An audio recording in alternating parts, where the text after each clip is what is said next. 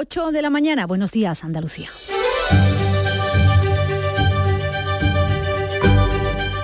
La mañana de Andalucía en Canal Sur Radio. Noticias con Beatriz Galeano. Nos vamos directamente hasta Pamplona, quinto encierro de los Sanfermines. Cuéntanos, Chema Suárez. Buenos días. La manada acaba de salir de los corrales de Santo Domingo. Esto es el cencerreo clásico que indica que ya están los toros en la calle de Pamplona. Ganadería de Cebada Gago. En mitad de esta calle empinada, la cuesta de Santo Domingo, pasan ahora por el lugar en donde cantan al Santo San Fermín.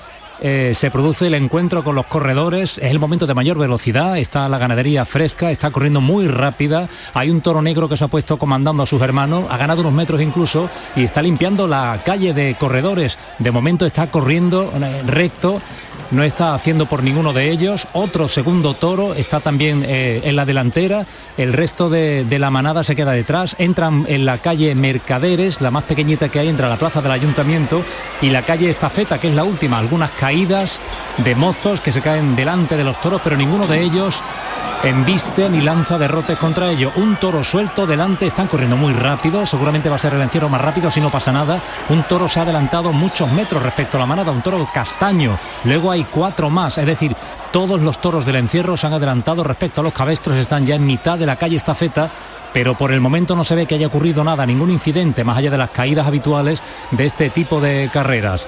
En el segundo tramo de esta feta el ritmo ya se ralentiza, los toros empiezan a cansarse, los corredores se meten delante del morro de los animales y van a llegar así hasta casi casi las puertas del callejón. No hay para nada todavía, por lo menos que se vea a simple vista, ningún, eh, ninguna cornada, ningún incidente grave, a pesar de que, como decimos, son los toros los que han adelantado los mansos, que han quedado detrás y los toros, los astados están eh, de manera desordenada además porque se ha roto el grupo corriendo entre los corredores. No obstante no se están despistando, siguen adelante.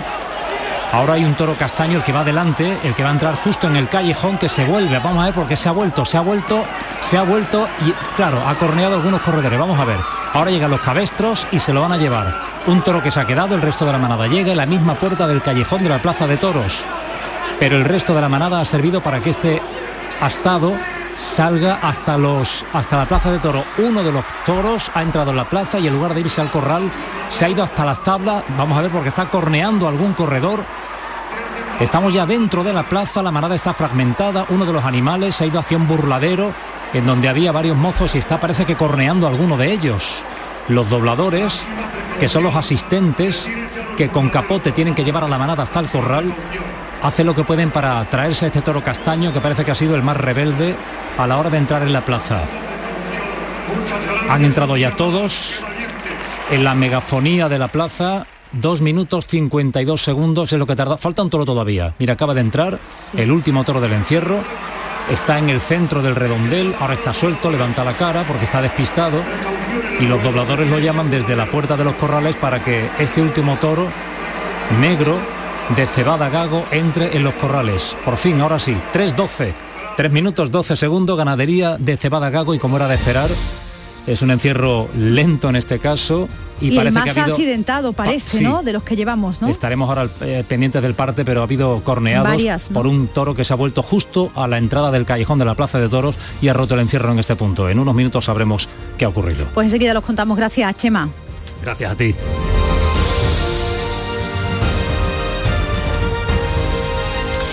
Social Energy la revolución solar ha llegado a Andalucía para ofrecerte la información del tiempo.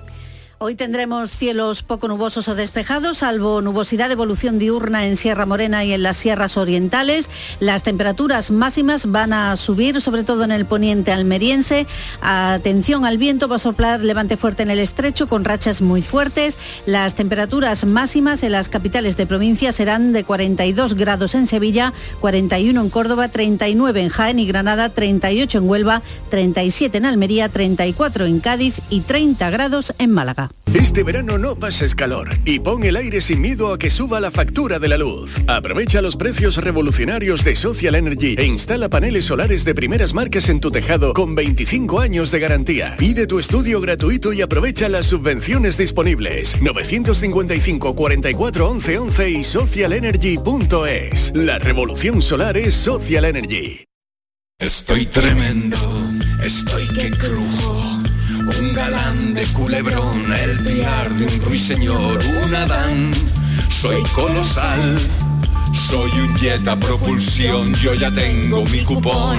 ¿Ya tienes el extra de verano de la 11? El subidón del verano. 15 de agosto, un gran premio de 15 millones de euros y 10 premios de un millón. Extra de verano de la 11. A todos los que jugáis a la 11, bien jugado. Juega responsablemente y solo si eres mayor de edad. Lo hago por tus abrazos, por nuestros paseos, los viajes y conciertos juntos, por tu sonrisa y por tus besos. Lo hago por seguir cuidándonos. Llevamos dos años luchando para frenar la COVID-19. Ahora más que nunca la responsabilidad es de todos. Actuemos con precaución y prudencia. Está en nuestra mano mantener todo lo construido. Junta de Andalucía. La mañana de Andalucía. A esta hora seguimos pendientes del incendio forestal que sigue activo y que amenaza desde ayer en la provincia de Sevilla la urbanización Los Lagos del Serrano. Esto está en el municipio del Ronquillo. Esta mañana vuelven los medios aéreos, lo van a hacer en pocos minutos, última hora, Araceli Limón. Pues casi 100 efectivos del Plan Infoca han trabajado durante toda la madrugada por tierra para tratar de controlar el incendio forestal y ahora, como tú dices, vuelven los medios aéreos. Los trabajos se han centrado fundamentalmente en intentar perimetrar el incendio. El fuego se declaró en torno a las 2 de la tarde junto a los lagos del Serrano, la urbanización de los lagos del Serrano y obligó al desalojo de medio centenar de personas que ya han podido regresar a sus viviendas, que son la mayoría segundas residencias. El viento cambiante y la cercanía del fuego a las casas obligó a activar durante cinco horas el nivel 1 del plan de emergencia El alcalde José Antonio López se lamenta que no es la primera vez que arde la zona. No es la primera vez que ocurre esto, ya hace en el 2019, en septiembre, pues hubo otro incendio en la misma, al lado de la misma zona donde hoy se ha producido el incendio y, y nada, y aquí están ya todos los medios aéreos y eso, y que se están desplegando, desde distintas provincias de, Andalucía para poder, poder controlar el fuego. Los trabajos nocturnos han estado apoyados por cuatro vehículos autobomba y dos máquinas excavadoras.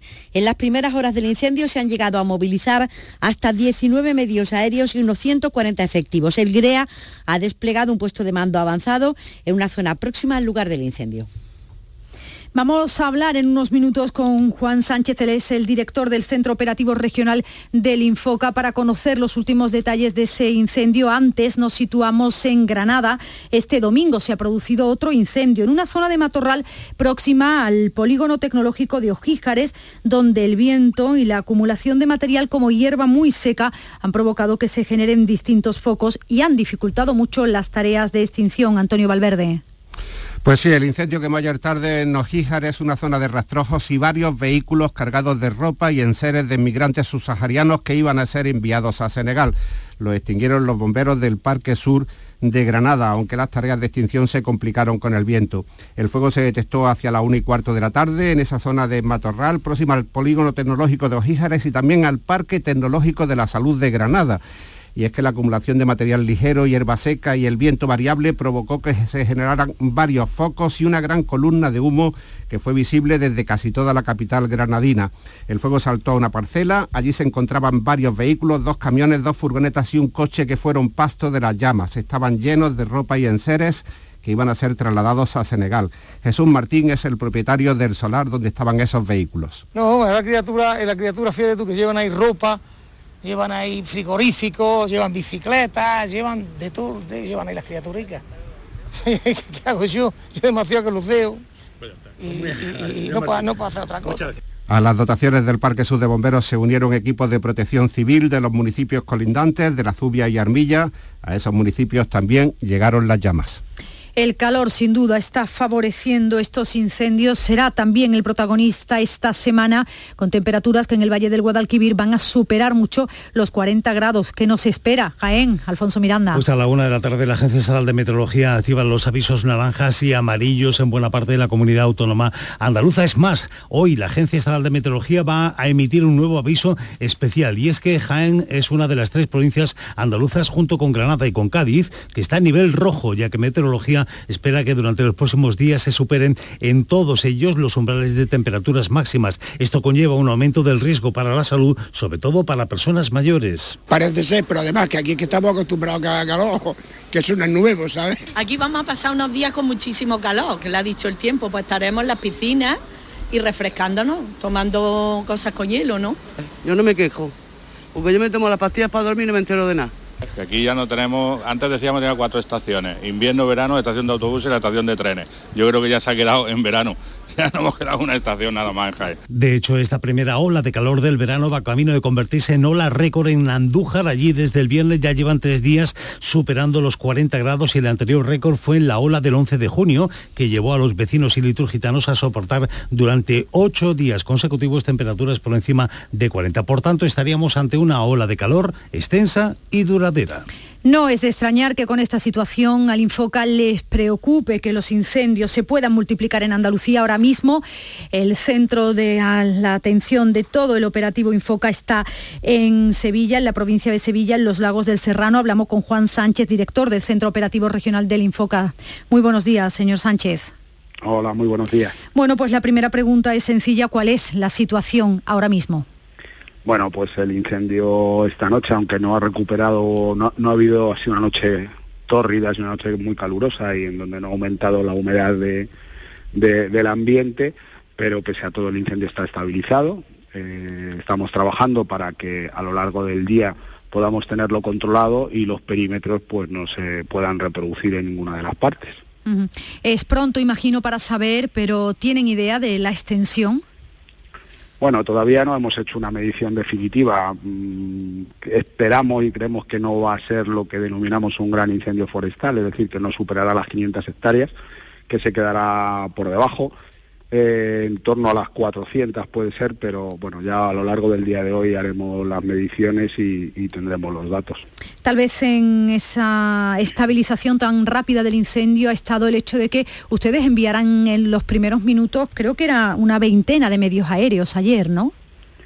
Sí, bueno, al final ayer las condiciones de trabajo eran, eran muy malas por la temperatura. Hay que eh, resaltar el esfuerzo de, todo el personal del Infoca porque trabajar en el entorno de los 40 grados en, un incendio forestal pues es, algo, algo penoso. Por lo tanto, bueno, eh, queríamos desde luego, mientras que pudiesen trabajar los medios aéreos, eh, desplegar todo el esfuerzo posible. muchas veces estos incendios en las horas, en las primeras horas de la noche. Es un buen momento para, para extinguirlo, sin embargo aquí no queríamos llegar a la noche en ninguno de los casos por el calor que sabíamos que iba a hacer y entonces sí desplegamos medios como hacemos siempre desde luego de toda Andalucía.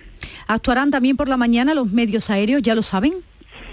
Bueno, ahora mismo eh, la labor fundamental es la de fijar y controlar los perímetros. Eso hay que hacerlo desde tierra, porque ahí hay que ir Em, tronco a tronco y, cavando y, echando agua o, las dos cosas eh, para evitar reproducciones. Es posible que algún medio aéreo pues, pueda en alguna zona puntual también ayudar echando agua, pero no será lo más habitual. Ahora es el trabajo lento y, también eh, penoso de ir tocón a tocón apagando, bueno, pues, pues para evitar reproducciones. Las temperaturas van a llegar esta semana a los 45 grados en muchas zonas de Andalucía. No sé si están ustedes preocupados porque calor y fuego a veces van muy unidos, ¿no? Claro, sí, sí que lo, sí que lo estamos y de hecho, bueno, lo, que pasa es que podemos hacer pocas cosas. Hacemos vuelos preventivos, lanzamos mensajes a la población precisamente para, para intentar minimizar el número de incendios y hacemos un llamamiento también a, cuando acabe la ola de calor. A nosotros nos preocupa mucho trabajar ahora y trabajar con el calor, pero la experiencia nos dice que es cuando pasa la ola de calor y toda la vegetación, coloquialmente podemos decirlo, está chicharrada, perdemos un poco ese respeto porque ya está más fresquito, hace más viento también, y en esos momentos es cuando, cuando un gran incendio tiene más posibilidades. Por lo tanto, nos preocupa la ola de calor, pero nos preocupa sobre todo lo que vendrá después. Pues precaución es lo que ustedes piden y lo que también pedimos desde nuestros micrófonos. Muchas gracias Juan Sánchez, director del Centro Operativo Regional del Infoca, por habernos atendido a esta hora de la mañana. muchísimas gracias y muchísimo cuidado a todos los andaluces. Bueno, pues con estas altísimas temperaturas ocurre lo normal en Andalucía. Encadena ya ocho semanas perdiendo agua en los embalses. Olga Moya. La preocupación por la situación de las cuencas andaluzas crece cada día que pasa, especialmente en las cuencas del Guadalquivir y el Guadiana, que están al 28% de su capacidad. Las provincias andaluzas más afectadas son Córdoba, Jaén y Almería, con datos un 30% inferiores a hace una década. Conectamos a esta hora eh, con Miguel Vallecillo en Córdoba que nos eh, cuenta cuál es la situación en la zona, especialmente preocupa los viñedos, ¿no? Así es, eh, ¿qué tal? La nueva ola de calor que estamos padeciendo tiene en alerta al campo cordobés y sobre todo a cultivos como el viñedo del Marco Montilla Moriles. Y es que en aproximadamente un mes tiene que comenzar la vendimia de las variedades tempranas, pero el momento definitivo va a depender de las temperaturas y sobre todo de las condiciones de las próximas semanas. Debido a la sequía de los dos últimos años se prevé una campaña corta, aproximadamente 36 millones de kilos. En el Consejo Regulador, uno de los retos es, en cualquier caso, subir las exportaciones porque apenas se vende fuera el 10% del vino que se produce. Lo comenta el secretario Enrique Garrido. Asia eh, se mantiene, eh, los mercados balcánicos están muy bien, eh, Estados Unidos, Canadá y todo el sudeste y todo el, cono sudamericano también se están empezando a comportar muy bien. No es el único problema, porque otro reto es el de la supervivencia. Recordamos que en las últimas cuatro décadas han desaparecido tres cuartas partes de las viñedas, de, los de las viñas, pasando de 19.000 a solo 4.400 hectáreas actuales. Son las 8 y 16 minutos. ¿Sabes que tomando dos litros de agua Sierra Cazorla te aporta el 30% de magnesio que necesita tu cuerpo? Y además es baja en sodio. No existe otra igual. Agua mineral Sierra Cazorla. Verano. ¿Qué tendrá el verano? Alegría.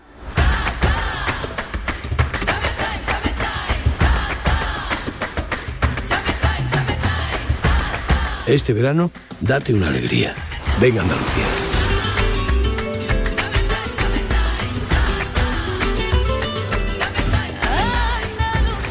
Campaña financiada con fondos FEDER, Junta de Andalucía. La mañana de Andalucía. Se está investigando un fraude masivo en la estación biológica de Doñana. Hay imputados por el momento 32 personas. Según publican hoy los diarios del Grupo Yoli, un juzgado de Sevilla lleva el caso desde 2019. Entre los principales imputados está el que fuera jefe de mantenimiento durante 15 años y un gerente ya jubilado. Se trata de malversación de caudales públicos con facturas falsas. Aunque no se ha cuantificado el fraude, sí ha trascendido que entre las irregularidades figura el pago de 500.000 euros euros en tres talleres de coches. Y esta es la semana en la que comienza la decimosegunda legislatura en el Parlamento de Andalucía. Se va a constituir la Cámara tras las elecciones del pasado 19 de junio. Es una legislatura en la que por primera vez el Partido Popular ostenta la mayoría absoluta.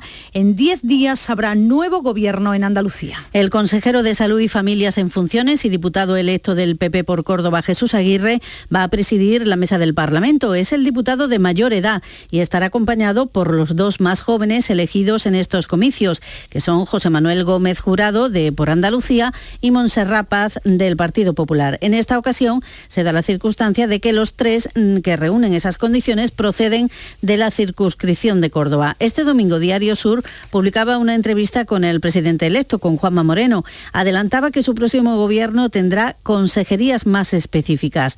Dejará atrás, decía, la fórmula de las macroconsejerías empleadas durante el primer mandato en coalición con ciudadanos y piensa, por ejemplo, en una consejería donde el turismo sea la mayor referencia. Creo que en, áreas tan sensibles como es el turismo, creo que eso no es bueno. Creo que tienen que estar eh, más eh, abiertas, por así decirlo, más exclusivas, más dedicadas a, esa acción. Por tanto, mi tarea en el nuevo gobierno es dedicar que, esas áreas importantes, oye, no pueden estar solas, ¿no? porque entonces necesitaría 32 consejerías, ¿no? pero sí es verdad que tiene que ser el turismo una referencia. Esto en Andalucía, la crónica política nacional pasa por las reuniones que tienen hoy Gobierno y los principales partidos para ultimar sus estrategias de cara al debate del Estado de la Nación que se va a celebrar mañana martes en el Congreso. Es el primero en siete años y el primero también con Pedro Sánchez como presidente del Gobierno y con el líder del Partido Popular, con Alberto Núñez Feijo, sin posibilidad de intervenir al ser senador. Socios de investidura de Pedro Sánchez como Esquerra o Bildu pedirán al presidente del Gobierno más políticas de izquierda durante este debate. Lo conciben como una ocasión para restablecer la confianza dañada tras la crisis como la del espionaje con Pegasus y para hacer valer sus apoyos en lo que queda de legislatura. Por este motivo, por ese eh, debate del Estado de la Nación, el Consejo de Ministros se adelanta a hoy lunes. Y también entre las citas del día, el Consejo General del Poder Judicial va a celebrar un pleno extraordinario para debatir la reforma impulsada por el PSOE para desbloquear la renovación del Tribunal Constitucional. Una parte del sector conservador en acuerdo con la reforma que propone el PSOE,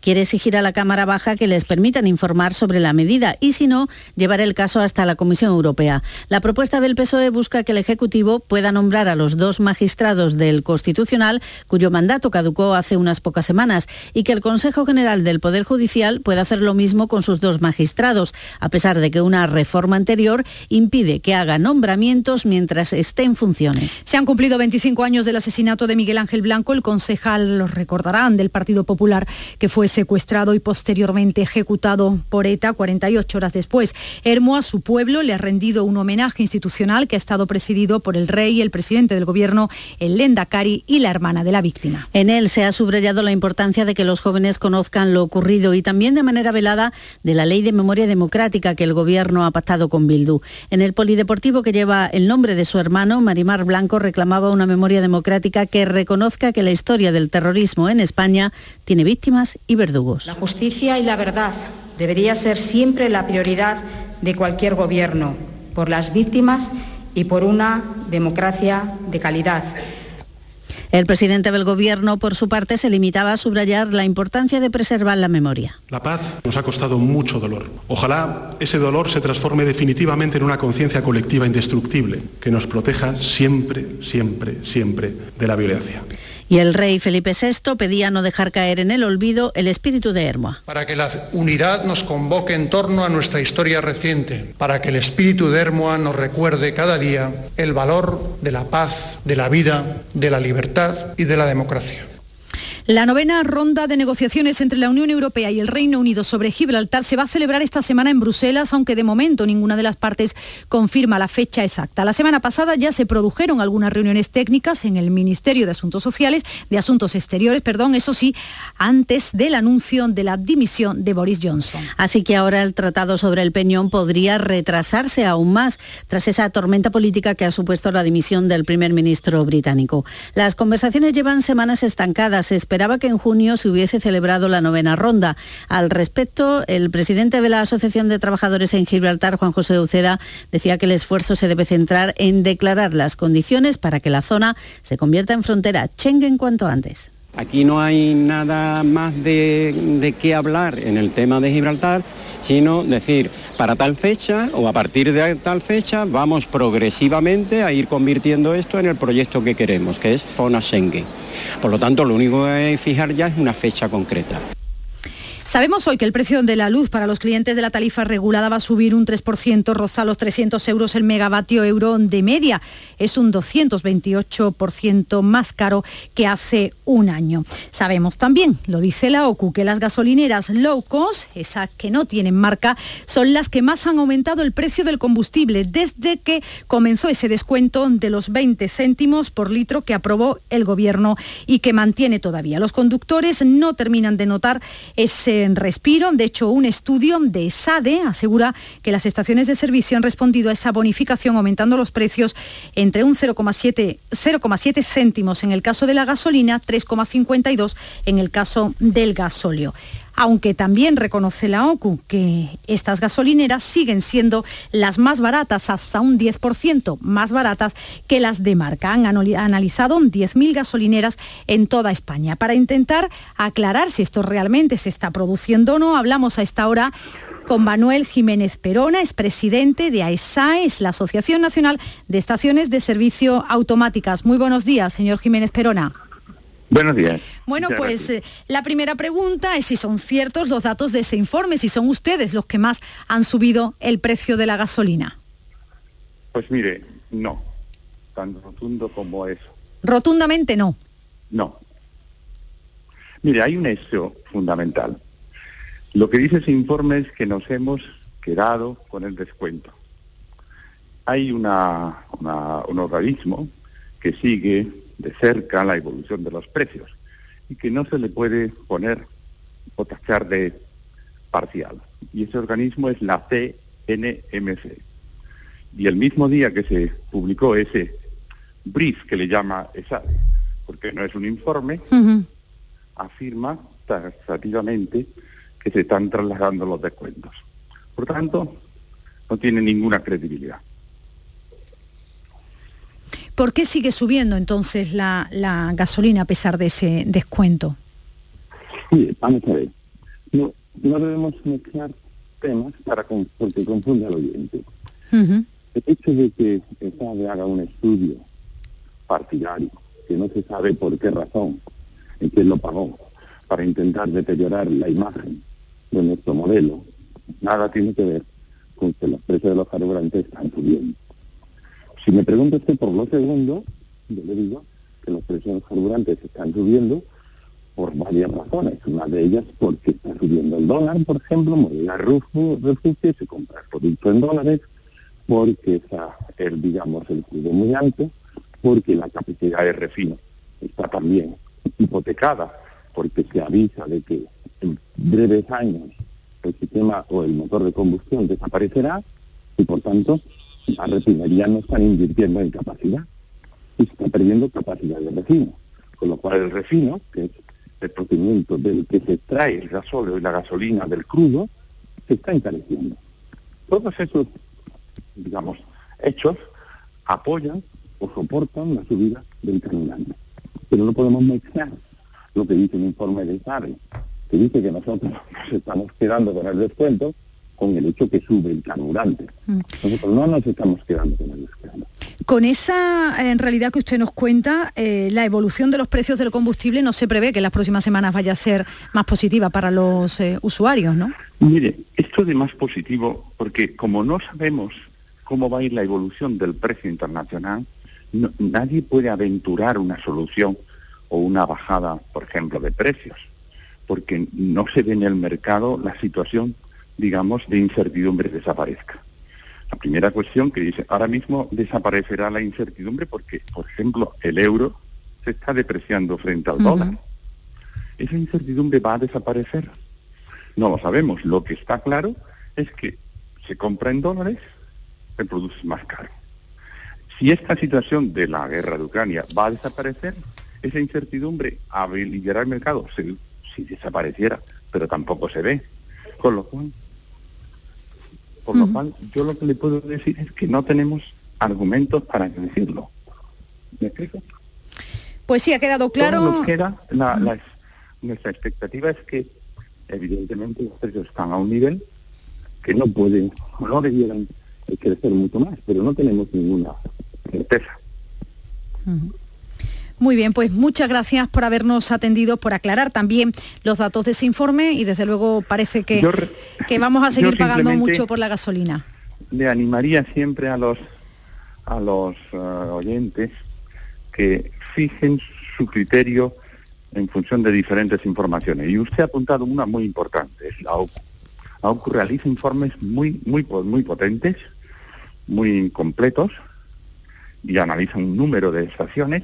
Concretamente, re- eh, hace muy poco publicó una, un informe en la que reconocía que las estaciones automáticas eran las más baratas. Sí, sí, no lo acabo de leer, un más de un 10%, ¿no? Un 10% más baratas que Eh, la, que las marcas, ¿no? Entonces, sí, sí, sí. La, la CNMC, o sea, claro, esos son organismos donde la arbitrariedad no existe. Digamos, existe una imparcialidad.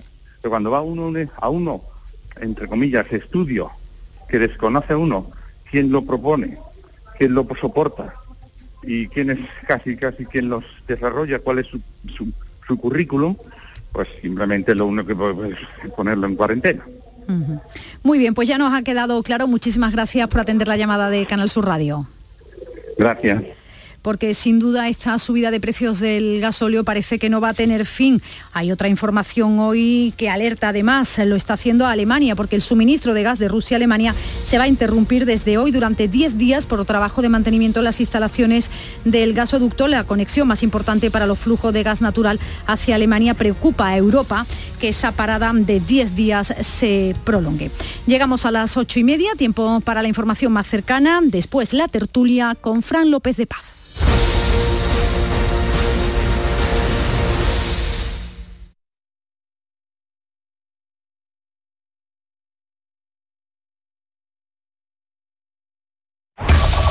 En la mañana de Andalucía de Canal Sur Radio, las noticias de Córdoba.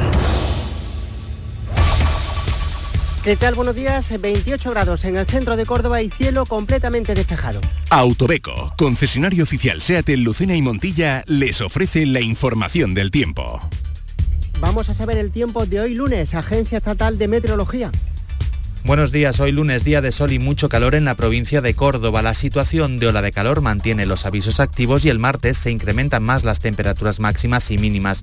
La situación de ola de calor se alarga como mínimo hasta el próximo jueves donde se alcanzarán los 45 grados de máxima en Córdoba ciudad. Hoy las máximas serán de 41 en Córdoba, 40 en Hinojosa, Puente Genil y Montilla, 39 en Cabra, Doña Mencía y Espiel, también tendremos 39 en Pozo Blanco y 38 en Lucena y Priego de Córdoba. El cielo estará poco nuboso despejado, salvo algo de nubosidad de evolución diurna en las sierras y los vientos variables flojos tendiendo a componente sur por la tarde y arreciando. Es una información de la Agencia Estatal de Meteorología. Alex, tío, ayer le hice un arreglo a mi vecino y me invitó al bar. Allí conocimos a dos canarios y no sé cómo, pero estoy en el carnaval de Tenerife. Creo que no llego a tu cumple. No serán perfectos, pero son tus amigos. Y todos tienen un sitio en tu nuevo SEAT Ibiza. Consulta condiciones en SEAT.es y estrénalo ya. Ven a Autobeco, concesionario oficial SEAT en Lucena y Montilla. Las noticias de Córdoba. Miguel Rodríguez Vallecillo. Reciban igualmente saludo de Pedro Luis Moreno en el control técnico. La intervención de emergencia para solucionar el problema de sequía que padece el norte de la provincia tiene que estar acabada a primeros de octubre. Esa es la fecha que la Confederación y alcalde del Guadiato y Pedroches consideran como crítica para el abastecimiento de estas comarcas. Según la subdelegada del Gobierno, Rafaela Valenzuela, en menos de dos semanas podría estar resuelto todo el trámite burocrático que dará paso al comienzo de dicha intervención. Todo lo que se haga se va a quedar allí, porque claro, si esas tuberías se revisan, se arreglan y sirven ya para conducir agua, pues evidentemente cuando ellos pongan en marcha su proyecto eso ya está hecho. También le insistimos en el tema eléctrico que hay, que hay que llevar hasta allí, electricidad, que en principio empezaremos con grupos electrógenos, pero que luego, como también va en el proyecto de la Junta, la alimentación eléctrica de ese trasvase, pues que también lo adelanten del proyecto al máximo posible. Pues a propósito de este asunto, el presidente de Emproaxa celebra que la Junta haya dado un paso adelante para solucionar de forma urgente y provisional el problema de la sequía en el norte de la provincia de Córdoba. Esteban Morales le corresponde, habida cuenta de que vamos a aprovechar su propia obra, su propia infraestructura, le corresponde por lo menos ceder parcialmente o de manera provisional eh, esas tuberías para que podamos acometer la, la, obra que solucione la emergencia por sequía. Entendemos que mínimamente pues, van a colaborar. Pues a propósito del calor, la nueva ola de calor que padecemos tienen alerta al campo de Córdoba y sobre todo a cultivos como el viñedo de Montilla Moriles. En un mes debería comenzar la vendimia de las variedades tempranas, pero el momento definitivo va a depender de las temperaturas y sobre todo de las condiciones de las próximas semanas. Hablamos enseguida de deportes. Mobility Cars, tu concesionario oficial Kia en Córdoba, te ofrece esta información. Informa Ildefonso Fernández. Buenos días, a las 9 menos cuarto de la mañana comenzará el primer entrenamiento del Córdoba Club de Fútbol de esta pretemporada. Lo hará con todas sus caras nuevas, salvo Calderón, que tiene permiso del club para ausentarse esta semana. Así estará Quique Márquez, que ayer por la tarde pasó el reconocimiento médico. Fue el último en hacerlo a la espera de los fichajes que faltan por venir. El más cercano es el de Diarra. El club espera cerrarlo en las próximas horas. Y hoy lunes comienzan las campañas de abonos tanto del Córdoba Patrimonio de la Humanidad de Fútbol Sala como del Ángel Simón de Puente Genil de Balonmano. Y este fin de semana nos dejó una gran noticia. La cordobesa Lucía Moral Wifi se proclamaba campeona de Europa Sub-19 con la selección española de fútbol. ¿Sabes qué es lo maravilloso? Que hay un coche tan versátil que se adapta a lo que necesitas y que lo encuentras en versión híbrida, híbrida enchufable o 100% eléctrica. Así es el nuevo Kia Niro. Y lo mejor es que lo maravilloso está a tu alcance. Kia, descubre lo que te inspira. Ven a Mobility Cars, concesionario oficial Kia en la provincia de Córdoba o visítanos en kia.com. Y sepan que el guitarrista estadounidense Aldi Meola cerró la tarde-noche del sábado la cuadragésimo primera edición del Festival de la Guitarra de Córdoba. Lo hizo con un homenaje a los Beatles en una producción que incluyó orquestaciones equilibradas con arreglos acústicos y también eléctricos. 9 menos 25.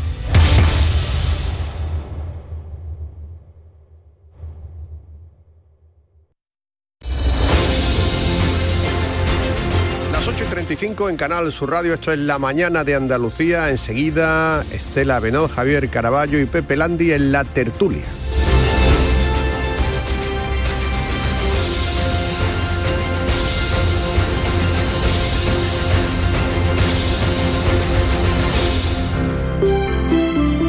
Buenos días. En el sorteo del sueldazo del fin de semana celebrado ayer, el número premiado con 5.000 euros al mes durante 20 años y 300.000 euros al contado ha sido 99.311 99311 Serie 43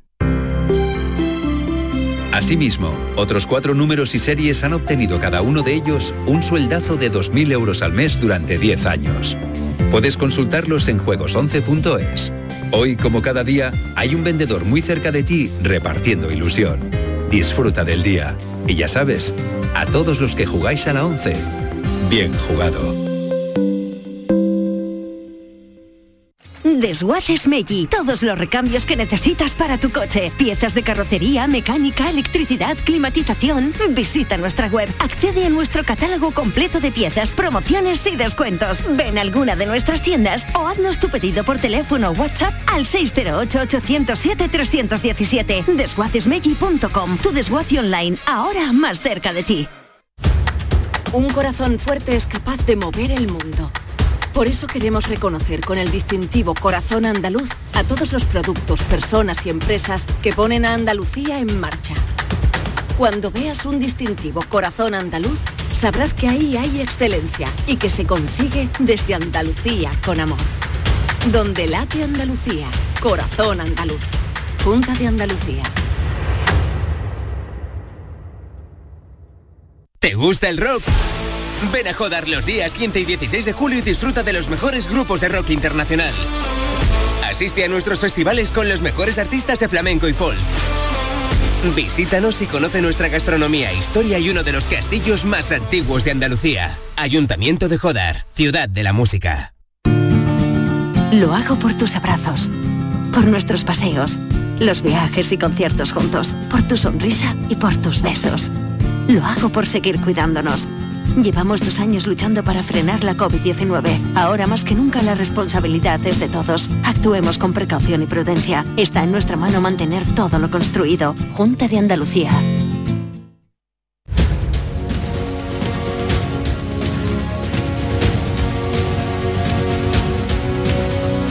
La mañana de Andalucía.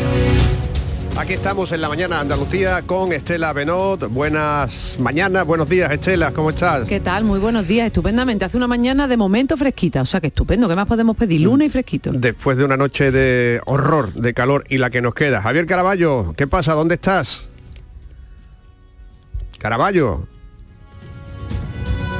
Caraballo está refrescándose un poco. Vamos a saludar a Pepe Landi, que está en Cádiz redactor jefe de La Voz de Cádiz, que me imagino que habrá pasado una noche un poquito más eh, aliviada de calor, ¿no? Un, un, poquito, un poquito. Muy buenos días, pero un, un, poco porque aquí está soplando levante. Eso, habéis tenido un fin de semana de levante, ¿no? Y lo que queda, mm. lo que queda hasta, lo dan hasta miércoles, jueves y el levante, en, ya se sabe, Huelva...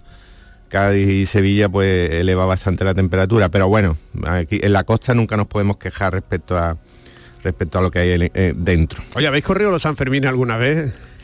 No, yo no, y además que no, no, no me, tampoco, vamos, que no, lo- no lo haría yo nunca, no es una tú, cosa que me hace ilusión. No te llama, no te llama, ¿no? me Como llama. dicen ahora los, Eso, los chavales, eso, no, no, me llama. llama, no me llama. Yo he, yo he estado, he estado, lo he visto así en, en primer, en directo a, a centímetros y, y los he vivido y bueno, pues una vez vivido y visto, en fin, tampoco tengo, albergo un gran deseo de volver. Oye, ¿y, y el Levante influye en la cabeza de los políticos? Porque esta semana tenemos tela, ¿no? Yo, yo tenemos... creo que sí, ¿no? Yo Sí. creo que eso, eso no habrá, eso no sé si hay un estudio de la Universidad de Cádiz, pero mira, se podría, se podría plantear, ¿no? Que algún experto lo haga, porque realmente yo creo que sí que afecta, ¿eh? Mm. La levantera la afecta mucho. Hay algunos que lo afecta más que a otros, eso es verdad, pero la levantera afecta. Hay, hay estudios que dicen que, que eh, eh, estudios en serio que, que provoca algún efecto físico y y que en fin que afecta que produce una cierta bajada de la tensión arterial media que en fin que confunde eso en términos científicos en términos políticos yo creo que la levantera es permanente o sea cuando hay levante cuando hay poniente y cuando hay sur y cuando hay norte para ellos siempre siempre es levantera porque hay que ver el fin de semana que han dado Caraballo ya está. Javier. Muy buenos días. ¿Cómo andas? ¿Bien? Muy bien. ¿Has pasado bien la noche? De Canal Sur en Alcalá de Guadaira. Ajá. Eh, sí, sí, perfectamente. Pero, pero no, no, es el, el optimismo de, de- de Estela, porque, a ver, eh, yo creo que hoy, hoy eh, Sevilla va a dar la máxima nacional por encima de, de los 40 grados. La noche ha sido calurosa y esta semana también se espera calurosa, pero sí, bueno. pero ahora se está bien, Javier, ahora hace un quita- fresquito. quitando, sí, sí, quitando que hace fresquito, que eso es. Ahora sí, dentro de una hora yo ya no digo, eso- pero ahora no se está mal en la eso, calle. Un una mañana deliciosa de lunes. sí, pero esto, esto es muy psicológico también. Si ya tiene la sensación de estar un poco más fresquita, no se la estropeemos. Esto funciona así. No, no, pero sí es para, para que la audiencia evalúe cómo son las sensaciones eh, Térmicas, de- de ajustadas a la realidad de Estela Beno. Sí, sí, las sensaciones, ya te digo, en la calle ahora mismo, cuando yo venía para acá a las 8, 8 y cuarto, se estaba muy agradable. Ahora, a las 9 y media, a las 10, pues yo ya no sé, pero lo- si alguien está en casa dentro de un ratito, porque se ponga su radio y se vaya a dar un paseo que está muy agradable para darlo en esta hora de la mañana. Las Pues fíjate. personas de los pueblos siempre hacían eso, ¿no? Sí, sí, darse la vuelta A la fre- fresquita. a la fresquita por la mañana. exacto. En una semana sí, en una semana en la que vamos a tener levante, temperaturas altas, el debate sobre el estado de la nación que va a tener lugar mañana, después de me parece que cinco o siete años que no se celebraba. Siete. La constitución del Parlamento de Andalucía, que ahí está dando los primeros pasos, eh, no sin cierta polémica por eh, si todos los partidos van a estar pre- representados en la mesa del Parlamento. El PP va a ceder un puesto, el PSOE no quiere ceder ninguno. eh, ¿Qué posibilidad habrá de que Vox y que Unidas Podemos, o por Andalucía, como se ha llamado la coalición, tengan un eh, escaño tengan un puesto en la mesa? Verá que es algo que no está resuelto todavía. Hay muchas cosas todavía por resolver en el Parlamento. Están en plena negociación y además mm, los partidos de momento no desvelan, por lo menos yo no tengo la información, no desvelan por dónde van los tiros, pero efectivamente la cosa es esa, ¿no? Que el PP sí que estaría dispuesto a ceder algún, tiene cinco, y si mientras conserve su mayoría absoluta que le han dado las urnas y que es legítimo, pues estaría dispuesto a ceder un puesto que, se, que en este caso recurriría, le tocaría a Vox, que es el siguiente partido con representación parlamentaria por detrás del PSOE. Entonces, yo creo que por ahí van ahí las cosas y las cosas está así por Andalucía tendrán simplemente mm, voz pero no voto o si tendrán derecho a voto porque estas cosas parecen eh, cosas de sillones y parecen cuitas que son menores pero no lo son tanto porque una la mesa del Parlamento es el órgano que controla la Cámara Legislativa y es relevante para muchas decisiones que se toman. Y aunque es verdad que en esta legislatura hay mayoría absoluta clarísima mm, esas cosas son relevantes para cuando se plantea una iniciativa no se plantea las leyes, cosas que al final sí que nos afectan directamente a los andaluces. O sea que el reparto de mesa, de sillones, pues probablemente a la mayoría de los ciudadanos le- les da igual, pero las consecuencias que tiene sí que nos afectan. Javier Pepe.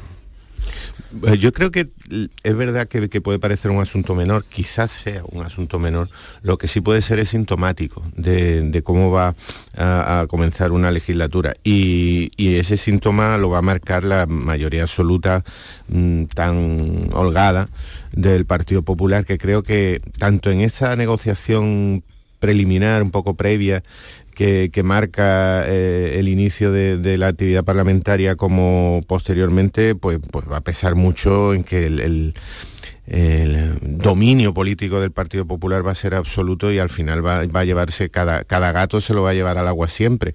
Y este va a ser eh, el primero. A mí me está llamando mucho la atención de, estos días previos a la formación del, nuevo Parlamento, eh, ese anuncio del, presidente Moreno de, eh, de ampliar consejerías que me parece, bueno, habrá que, escuchar su explicación, sus argumentos, que ya ha empezado a darlos este fin de semana en alguna entrevista, pero me llama la atención porque la, pensaba que la tendencia mm, política general era un poco a, aligerar, a, compactar un poco las administraciones, a, en fin, a intentar reducir un poco ese peso, ese peso administrativo, burocrático, que fue una de las banderas de, Ciudadanos, en, paz descanse, o de o incluso de Vox. Y, me llama la atención de pronto ese, anuncio que no, no, me encajaba y no lo, esperaba. También habrá que ver en qué acaba.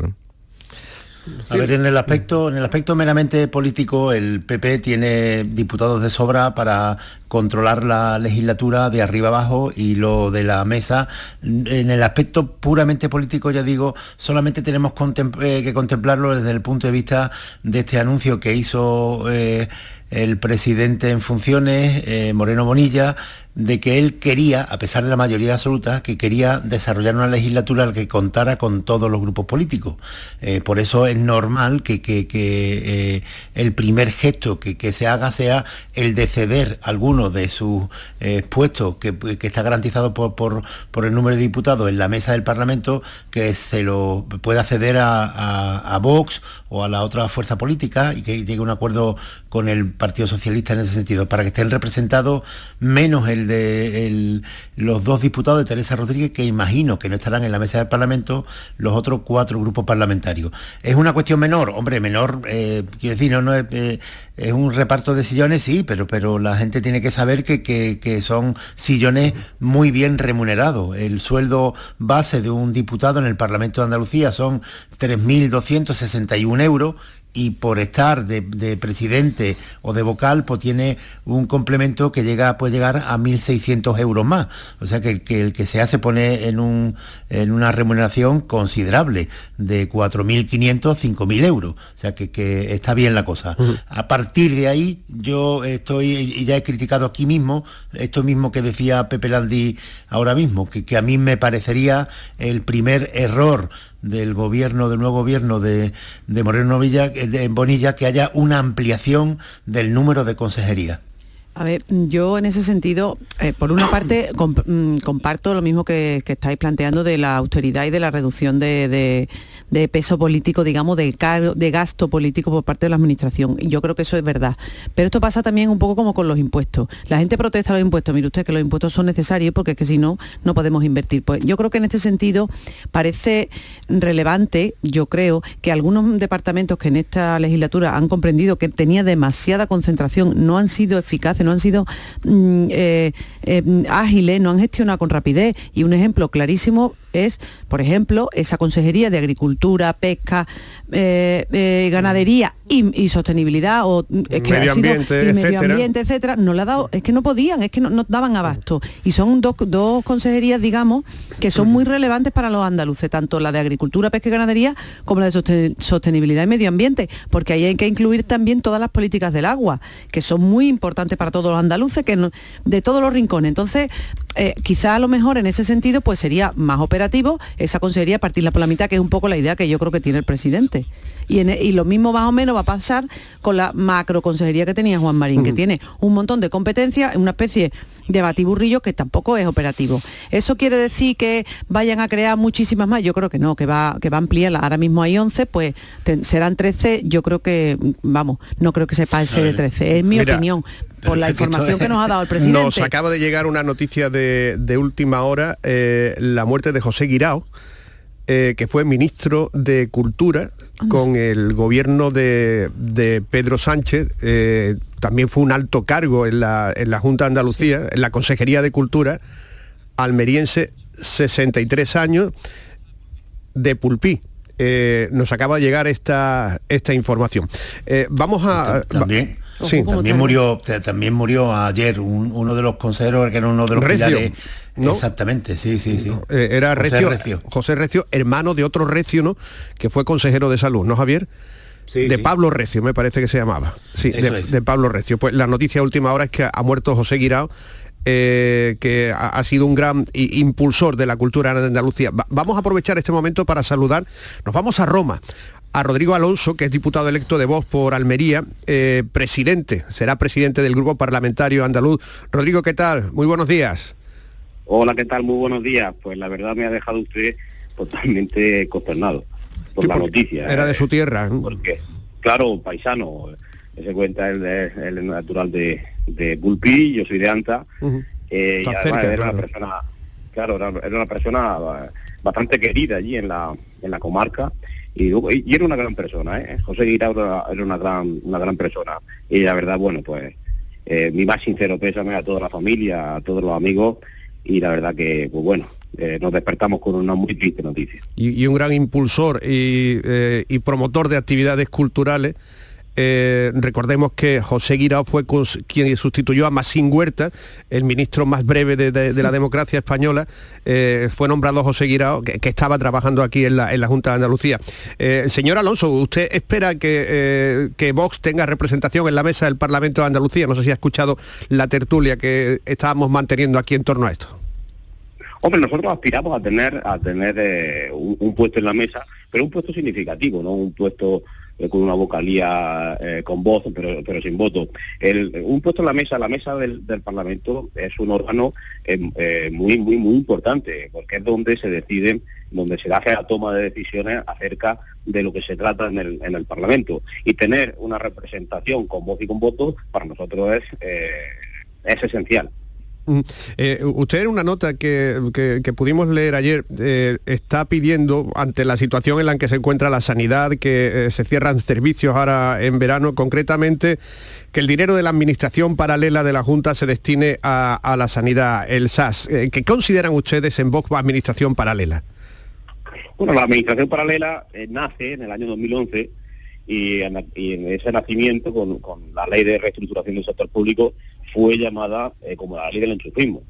Es decir, ya con eso, imagínese, en aquello entonces toda la, eh, todo, todo el, el movimiento social, eh, todo el salvo UGT y Comisión Obrera, fíjese usted qué curioso, estaba en contra, en contra de esta ley porque esta ley ha dado lugar a la falta de control de la administración pública, ha dado lugar en su día ah, y, con el transcurso del tiempo a meter los enchufados de los distintos grupos políticos, especialmente del Partido Socialista, Izquierda Unida y sindicatos como y Comisión Obrera, y esta administración paralela ha dado lugar a, a- una duplicidad en cuanto a las funciones, tal y como se ha quedado eh, eh, plenamente reflejado con la auditoría que gracias a Vox eh, se realizaron en la administración andaluza. Por tanto, si quitamos dinero de aquellos que que, no sirve o que eh, tiene una dudosa utilidad y ese dinero lo llevamos a sanidad, pues ahora tendríamos eh, personal contratado sanitario para cubrir las vacaciones y no estaríamos ante un escenario en el que se cierran alas en el Hospital Militar de Sevilla o en la antesala de cerrar también una planta en el Virgen del Rocío. ¿Qué Por le pare- tanto, sí. eh. ¿Qué le parece, Rodrigo, el, el- el anuncio de que va a haber más consejerías en el próximo gobierno de Andalucía? Bueno, es, algo típico del Partido Popular, decir una cosa en campaña para luego hacer eh, eh, no cumplirla o hacer la contraria. Eh, me parece un auténtico despropósito que en la, con la que está cayendo y en la que se debe de, emplear eh, con eficiencia y eficacia el gasto público, eh, aumentemos el gasto político. Yo creo que hay que disminuir el gasto político y, haciendo, haciendo, recogiendo el, testigo de, lo que comentaba ya anteriormente, si bien es cierto que hay consejerías que tienen eh, competencia, una alta concentración de competencia, eso no quiere decir que no estas consejerías no estén preparadas para llevar a cabo una agilidad administrativa, porque ya se ha trabajado en la simplificación administrativa. Con lo cual hay que, eh, eh, bueno, habría que estudiar cuál es el problema de base para aplicar la solución. Yo creo que aumentar las consejerías no es la no es, no es la solución idónea porque aumenta el gasto político, pero ya a mitad de la legislatura anterior asistimos a un aumento en la que se eh, produjo un aumento de las delegaciones territoriales, con lo cual incrementó también el gasto político. Eh, usted está en Roma, ¿no? Sí, señor, aquí estamos. Que también ha hecho calor Roma. esta semana, me han dicho. ¿eh? Eh, eh, está haciendo bastante calor, sí, está haciendo bastante calor. Bueno, yo siendo de Almería, imagínese, estoy bastante acostumbrado, no, no, es una cosa que no es una cosa que me pide de, sorpresa. Y sí, la verdad estamos aquí, eh, es la segunda parte del congreso que iniciamos en, a final del año del año pasado, en la que bueno sindicatos más más afines que apostamos por la soberanía nacional y en la situación que ahora mismo se están viviendo eh, desde el punto de vista de los derechos de los trabajadores y de, y de la merma del poder adquisitivo que se produce no solamente en España, sino también en casi todos los países eh, de, la Unión, eh, de la Unión Europea, pues venimos a, bueno pues a, hablar sobre, sobre distintas líneas a trazar en lo que en lo que puede ser el final de año y, todo el 2023. Pues muchas gracias, señor Alonso, diputado de Vox, será el presidente del Grupo Parlamentario Andaluz. Un saludo y muy buenos días. Muy bien, muchas gracias a ustedes, buenos días. Eh, Sabéis que el Papa ayer en Roma se refirió al, grupo Siempre Así, ¿no? Que, estuvo cantando una, misa en el, en el Vaticano. Siempre Así de la España. Y ahí estaban los de Siempre Así y, y empezaron a cantar esto en la Plaza de San Pedro. Oye, nos ha dejado impactados, ¿no? Lo de lo de la muerte de, de, José de José Guirao, ¿verdad? La verdad es que es un golpe duro, bueno, por, por, todo, por la edad, también por lo que por lo que mm, creo que representaba para la política andaluza y española en cuanto a un un especialista en el mejor de los sentidos, un, representante público que ha consagrado prácticamente toda su actividad a, la cultura, a la difusión, al impulso de, de, eh, organismos públicos que siempre estaban ligados al fomento de, distintas expresiones artísticas. Y creo que son muy necesarios, aunque ese tipo de consejeros, de ministros en este caso que lo fue, eh, suelen tener un perfil, digamos, político, mediático, eh, ruidoso, bastante más bajo, eh, creo que son los que nos hacen mucha falta. Mm. En el caso de, de Guirao era un clarísimo ejemplo de, un especialista mm, al servicio un poco de la comunidad. Mm, es que las dos personas que, estamos hablando, que, vinculadas, muy vinculadas a Andalucía, perdón, y que han muerto en las últimas horas, eh, José Aureliano Recio y, Pepe Guirao, eran dos, dos, profesionales muy respetados en, su, mm. en sus campos. Eh, José Luis Recio, que como recordaba Fran, era hermano de, Pablo Recio, que fue consejero de Sanidad, pero eh, José Luis Recio en, los gobiernos de Rodríguez de la Borbolla fue eh, la macroconsejería de Economía de, aquel gobierno, el hombre con más peso del gobierno de Andalucía en tiempos de, Rodríguez de la Borbolla fue José Oriano Recio, que después terminó muy vinculado con, creo que con la banca, con el BBVA Y, ha fallecido en Madrid. en el caso de, José Guirao, a la que eh, lo recuerda todo el mundo porque eh, él fue ministro, el, ministro más breve de la historia de la democracia fue Maxín Huerta, de ministro de Cultura, que duró una semana apenas,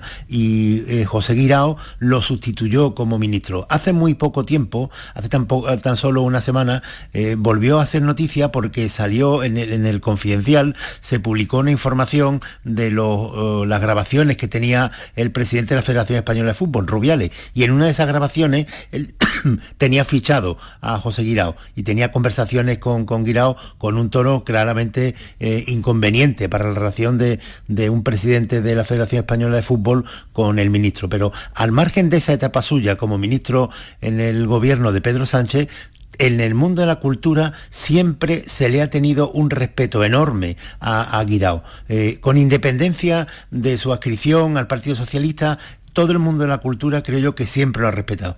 Sí, la verdad que el trabajo que hizo aquí en Andalucía la gente se lo agradecía y cuando lo nombraron ministro, digo, hubo un regocijo aquí en general porque bueno, se consideraba que era un, referente era un, referente en la política cultural andaluza y una manera de reconocer lo que aquí se estaba haciendo, ¿no?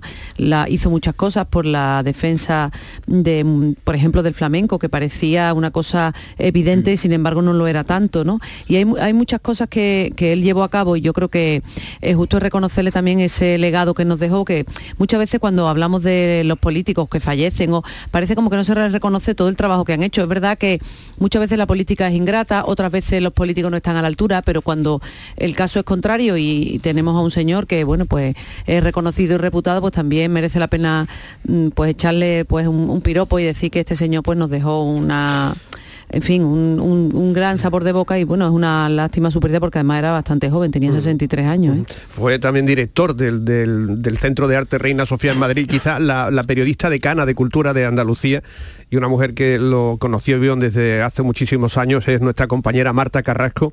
Marta, ¿qué tal? Buenos días. Hola, O buenos tristes Malos, días, ¿no? Malos, malos, sí. Muy malos días, Muy ¿no? malos porque sabíamos que estaba malito, pero yo no, no daba crédito a que se hayan precipitado las cosas así. La verdad es que es una, una pena bastante grande. sí. Tú, tú fuiste testigo desde hace muchísimo tiempo de, de la tarea de, de, de Guirao, eh, que a- eh, era aparte de un gestor y un agitador cultural. Sí, yo, yo lo conocí en el año 84, 85. Estaba de, de responsable del área de cultura de la Diputación Provincial de Almería.